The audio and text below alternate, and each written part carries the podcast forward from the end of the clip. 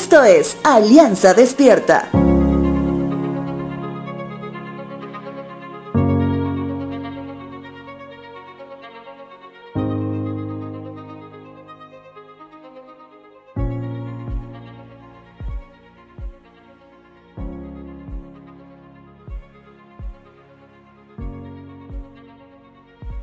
Alguna vez hablamos de esto, acerca de cómo respondemos a la pregunta ¿cómo estás? Usualmente la respuesta está compuesta de una sola palabra. Bien. Sin embargo, esa respuesta no permite que tú sepas cuánto te aman y se preocupan por ti. Sé muy bien que no todos podrán aliviar mi dolencia o tu dolencia, ya sea esta física, emocional, familiar, económica, la que se te ocurra. Como cuando visito a un médico. Obviamente estoy obligado a responder detalladamente a la pregunta ¿cómo estoy? Ya que si respondo con el simple bien, no tendría lógica mi visita al médico.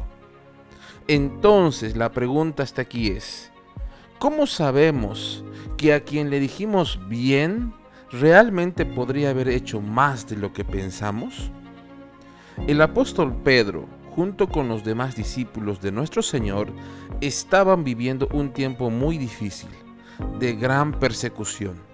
Por tanto, si a ellos les preguntaban cómo están, muchas cosas tendrían que decirnos. En ese sentido es que el apóstol Pedro escribe lo siguiente en su primera carta, capítulo 4, verso 8.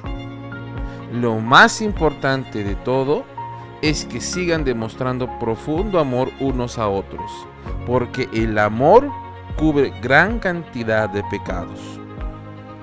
Ese amor puede venir por medio de hospitalidad, conversaciones amables y de gran ánimo, y por sobre todo, un motivo más para doblar rodillas, para que Dios siga sosteniéndote en tu dolor y pronto te saque de ahí.